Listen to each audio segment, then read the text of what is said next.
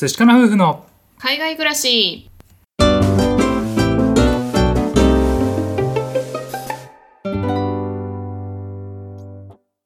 こんにちは。寿司かな夫婦のカンナです。あつしです。このチャンネルでは私たち夫婦のこと海外生活のことについて2人で配信しています。はい皆さんいつも聞いてくださってありがとうございます。ありがとうございます。今日はですねあの私たちが住んでいる町実は今週末3連休でして、でそれに関連するお話をしたいと思います。はい。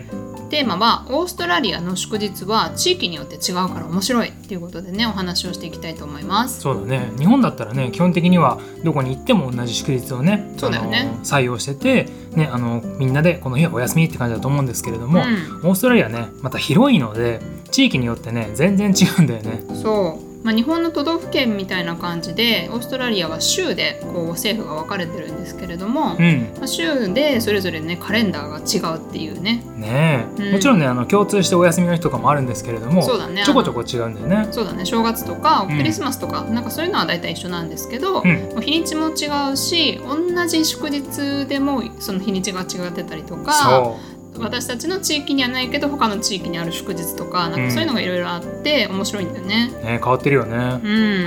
まあ、というわけで、まあ、今回ちょっとねちょっと変わった祝日とかをご紹介したいなっていうふうに思います。はい。はい。まあ、変わった祝日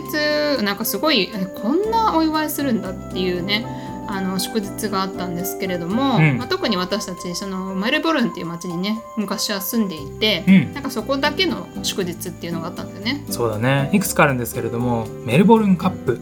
これはですね競馬なんですよ、うん、馬が走る競馬、うん、あれをねあの大々的にやる日で祝日なんですよねでですねそのメルボルンカップっていうのはもう本当にみんなが楽しみにしていてでねなんかそのメルボルンカップの決勝のレースの時にはオーストラリア中がストップするっていう風に言われてるぐらいなんか有名なねあのレースでねメルボルンカップってなるとみんなこうね素敵な衣装をね飾り付けてなんか不思議な帽子をかぶってねみんな行くんだよね。清装してねうん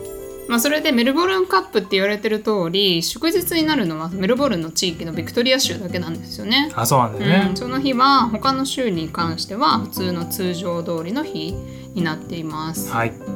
であと面白いなと思ったのは私たちが住んでる時に急にできたうん。あのお休みがあってあのオーストラリアでこう有名なスポーツっていうとオーストラリアンフットボールっていうのがあるんですけれども、うん。それのファイナルがある決勝日決勝戦がある日に祝日になったっていうね。そうだね。なんかあのサッカーとラグビーの合いの子みたいなやつでなんかすごい面白いのが点数が入るとですね審判がゴールのところまで走ってきてダンディ坂野のゲッツみたいなポーズをやるんだよね。そうなの？そうそうそうそう。あの若い人わからないと思うんですけれども。そうそう。それがねすごい面白いんでもしよかったらね見てみてほしいんですけれども、まあ、そのフッティもねビクトリア州がまあメインなのでビクトリア州ではね祝日になったんだよねそうだね。であとはこう地域によってその地域限定の祝日っていうのもあるんですよね。その州限定の祝日もあるんですけど、地域限定の祝日それが今週末私たちが祝日になっている時で、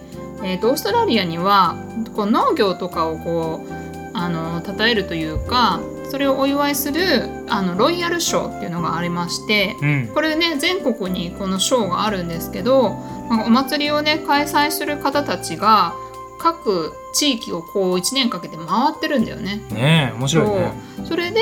その回ってくる時期にその地域が祝日になるっていうことで、うん。まあ、例えばなんですけれども私たち今週末3連休で月曜日が祝日なんですけれどもそれはタンズビルショーと言われていてある敷地にねこう急にサーカス団みたいにさうん。いろんなものを設置してでそこで、まあ、お祭りみたいな感じのイベントが行われるんですけれども、うん。そう。でも片や例えば大きい町でいうとブリスベン同じクイーンズランド州っていう州に属してるんですがそこはお休みじゃないんだよね。そうだねそうでブリスベンは逆に8月の11日今年だとその日程になっていてエッカって呼ばれるようなねあの有名なショーなんですけれども、まあ、それで日にちが違うと。で私たちのエリアは8月11日は普通の日うんなんですよね。うんなんかそれが面白くて、まあ、ある意味こうサーカス団じゃないですけどそういうの人たちが回ってる時にそこが祝日になっていくでやっぱりその地域によってね違うっていうのがやっぱ面白いなっていうところがあります。そうだねなんかサーカス団だけじゃなくてなんか遊園地みたいな感じで乗り物があったりとかね屋台が出たりとかして本当にもう大きな祭りみたいになるんだよね。そうだね花火とかも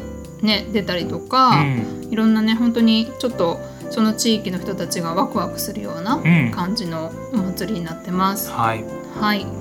であとは面白いなと思ったのが、えーオーストラリアはもともとイギリスのコモンウェルスっていうのに属していてでクイーンズバースデーっていう祝日があるんですけれどもうん。これがまた地域によってねちょっと祝日の日が違うっていう同じクイーンズバースデーなのに